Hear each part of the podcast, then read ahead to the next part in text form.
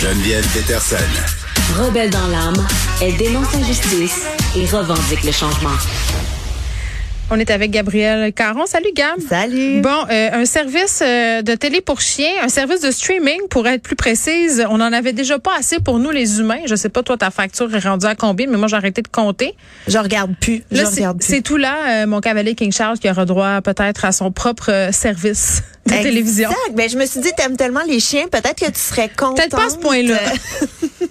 euh, d'avoir euh, d'avoir accès à ce euh, réseau télévisé donc ça s'appelle Dog TV et ça vient tout juste de sortir en Europe et au Royaume-Uni. Si jamais tu veux t'abonner, prépare-toi, c'est 85 dollars américains par année, à peu près euh, 10 dollars Ok. par mois et on y trouve plusieurs courtes vidéos là quand tu t'abonnes, il y a plusieurs plusieurs vidéos qui t'expliquent à toi l'humain euh, comment la chaîne est censée être utilisée.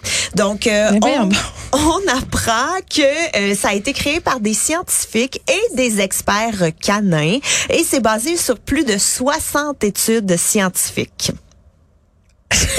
Je te laisse le temps d'absorber. Non, mais, mais c'est- quoi? Ça me fait penser euh, aux émissions là, Baby Einstein. Tu sais, là, Oui, pour les t'as- t'as enfants. sûrement vécu cette enfer-là, toi, les maudites. Euh, mais moi, dans ce temps-là, c'était dans le temps de ma première fille, donc c'était encore des DVD, là, à 15 ans.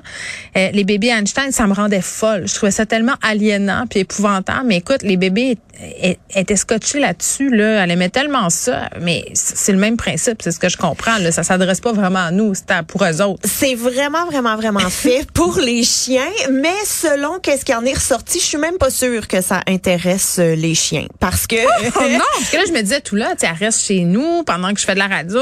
Je pourrais peut-être y mettre Dog TV, tu sais, je me sentirais moins coupable. Mais la journaliste du Guardian qui l'a essayé a dit que c'était vraiment pas concluant, que son chien semblait euh, pas tant intéressé. Mais comment elle a fait pour mesurer ça? Elle a souvent. filmé?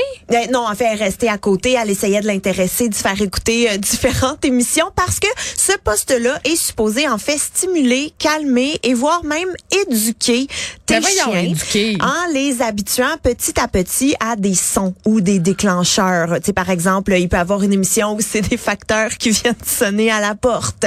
Et là, Oui, mais il faut faire du renforcement positif. Là. Qui fait le renforcement s'il y a personne dans la maison? C'est ça bien le- épais. Ça le dit pas, là. Ça le dit pas. Il y a pas de manette. C'est pas interactif. C'est comme une fausse bonne idée, hein, on dirait. Ben, je pense que oui, mais tu vois, il y a des euh, dresseurs, même une dresseuse en particulier. Tu sais qu'on dit éducateur. Hein, Éducateur. Ben, Ah. J'aimerais mieux ça. Euh, Donne-moi tes doigts, là. Je vais Ah, taper avec, taper ma avec une règle. Ah, mais bon, bref, une éducatrice Oui. qui s'appelle Michael Becker et son chien Indiana Bones qui ont fait Indiana Bones, C'est quand même un bon nom, pour hein? son nom. Ben oui.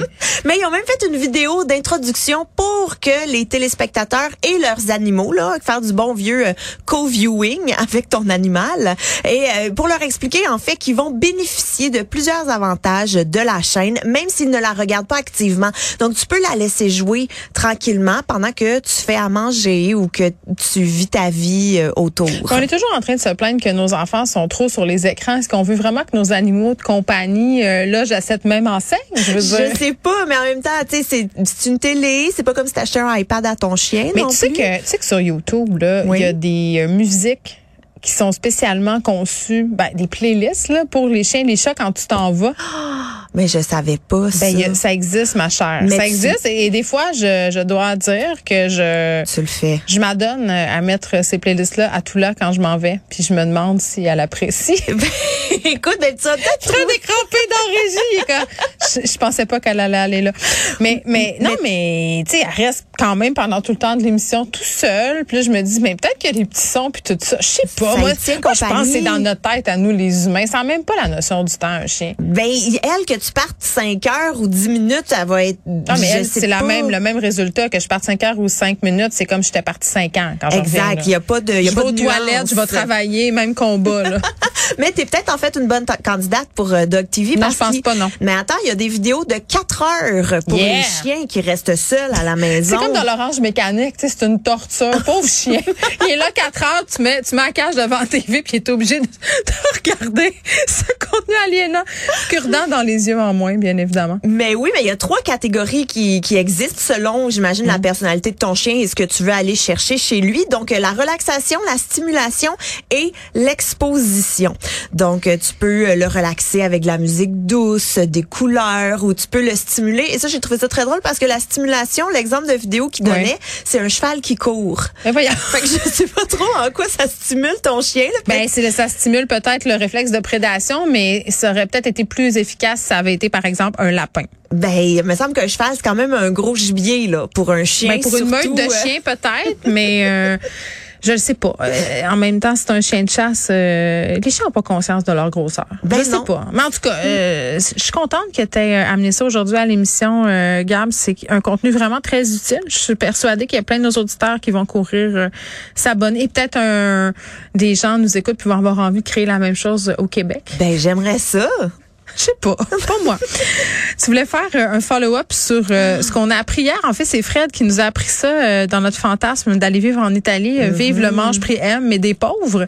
Les maisons à 1 euro. Toi, ça t'a parlé hier. T'étais parti chez vous, le cœur rempli d'espoir. T'as dit, coudon, je vais aller refaire ma vie là-bas avec Down, je sais pas qui? Ben, moi, j'étais prête, là. J'étais prête à pacter mes affaires. Let's go, les enfants, on prend Mais l'avion. tu pactais-tu on le chum? C'est ça la question. Ben oui, pourquoi pas? Ah ouais, hein? s'il est pas content, ben au pire, on aura chacun notre maison à un, Un euro. euro. Tout Ah le oui, monde peut vrai. avoir la sienne. Oui. Mais en fait, je veux juste préciser, on parle de maison à un euro, mais c'est plutôt des maisons mises aux enchères à partir de un euro. Ah, OK. Fait que finalement, ça se vend 500 000 pareil. Ben, je pense pas que ça se vende tant que ça parce que les laides? maisons sont, ben, en fait, c'est pas qu'ils sont laides, c'est qu'ils sont en ruine. Elles, Ah. euh, elles sont en ruine, elles sont à l'abandon. Mais c'est un concept qui, étonnamment, a fait des petits, parce que nous, on parlait de l'Italie hier, Mm. mais on retrouve ce concept-là en France, en Angleterre, en Autriche, et il y a sûrement d'autres euh, pays qui vont, euh, qui vont suivre euh, l'exemple. Là, euh, Gab, je t'interromps un peu. On va rétro-pédaler dans la Oui. chronique sur les chiens. Il y a des auditeurs qui m'écrivent euh, parce qu'ils sont vraiment très intéressés. Ils veulent savoir si ça marche pour les chats.